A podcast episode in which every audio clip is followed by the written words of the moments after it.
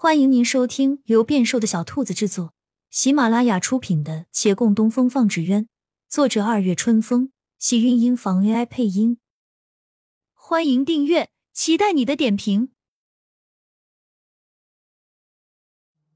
第三百六十二集，孟寻松了口气，他巴不得交出去，身边这位是他最信任的人，月兰做的一切决定，他都能接受。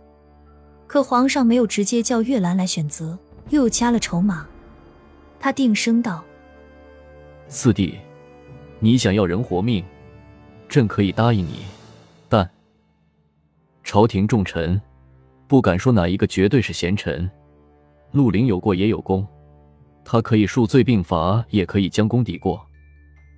还有一人，也同样被朕捉拿关押着。安郡王曾屠尸遍野。”但他也造福过一方百姓。这两人，一为你共同长大的师弟，一为与你血脉相连的兄长。若是只留一人性命，你选谁？月兰微蹙双眉，孟寻在旁心惊胆战，紧紧攥着衣襟，周遭沉寂，叫人喘不过来气。他也不能够理解，皇上为什么要将这二人的生死放在月兰身上。他微抬眼看着那人，那位是不是自己已下不了决心？若是这两人之中，他当然希望月兰选陆林，但以前他能笃定，现在却不敢定论。不是月兰与以前不同，而是陆林变了。他太过紧张，手上被衣带绞出了一道红痕。见身边的人抬起了头，月兰上前一步，郑重道：“我选陆林。”他的手陡然一松，皇上却已经须臾后方问：“为何？一同长大，亲如一家人，草民不舍得师弟死，那你就舍得你的亲兄长死去？”月兰静默须臾，孟寻无意中又抓紧了衣带，而听月兰的语气里有些悲凉与无奈。皇上恕罪，在草民心中。论亲疏远近，阿玲与我胜过血脉相连。对方微怔，叹了一叹：“是啊，你与他们相伴的时光比我们多得多。看样子，他们亦比你真正的亲人重要的多。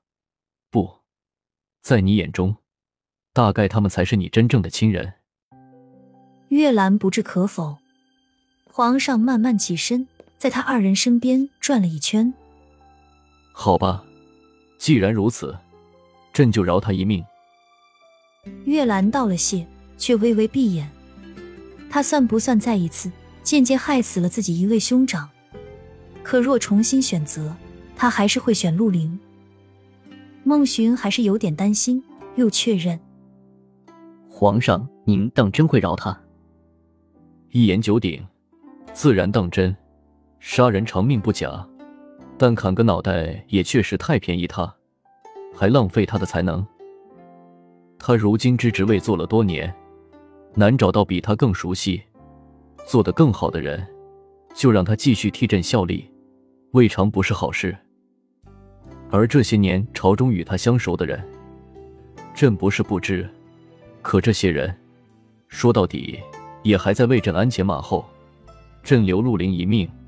也牵着他们的把柄，不过，皇上回首看着两人，若是他完全安然无恙，也对不起他手下亡魂，死不是最好的惩罚。朕知他一心想官居高位，可是他这一生断无可能，余生数年直到他死，他就只会是这户部侍郎。朕也不会再给他完全的自由，他只能留在京师。只能在朕的眼皮子底下活动，他的腹中不允许有任何喜事哀事。但凡进与出，皆在朕的掌控之中。而至于你们，包括你们的师傅，将没有机会再与他相见。这，月兰缓缓摇头。一个人不惜一切一意孤行，可自己所求之事注定是得不到的，那他会是怎样的感受？他已没法确定，如果这样，究竟是继续活着为好，还是就此死去为解脱？他很想去问一问陆凌，叫他自己来选。可是他们不会再相见了。孟寻似看出他所想，轻声道：“若是他自己来选，他会活下去。你怎知晓？一生所求皆不得，半是孤独以终老，从一开始就是他的命运。在很久以前，在他连参加科举的资历都没有的时候，就已定了。这些年所经所历，结局会如何，他又何尝想不到？”可他不肯回头，路，他自己早就已经选好了。皇上在旁一笑道：“你为他选择了生，他也可以自己选择死。若是他不选，那就是他自己心甘情愿走这条路。”月兰沉思良久，也只能无话。他忽而惊觉，其实皇上本就没打算叫陆凌死，皇上不需要选择，却给了他这个生死攸关的难题。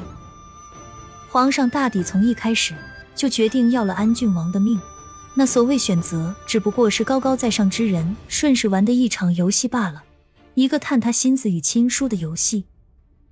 陆凌与刘默在天牢之中同时收到了一纸团，来人告诉他们，皇上遇见一姓岳的人，叫那人来决定他们的生死。陆凌打开纸团，上面赫然一个生字，月兰会选择叫他生。其实不大意外，但他的手还是颤抖了许久，怔怔盯着那个字，直到将那字看得几乎不认识。而后走出牢门，闭眼感受了下阳光，余生将涌现黑暗之中。可若能敞开心扉，也会有一缕阳光透进来。已经有人替他选择了生，他不会再选择死。半是孤独，是他的报应。月兰与孟寻到底也没能看到他，两人打算回维远县的时候，皇上忽而又命人来，有一人邀见月公子。亲亲小耳朵们，本集精彩内容就到这里了，下集更精彩，记得关注、点赞、收藏三连哦，爱你！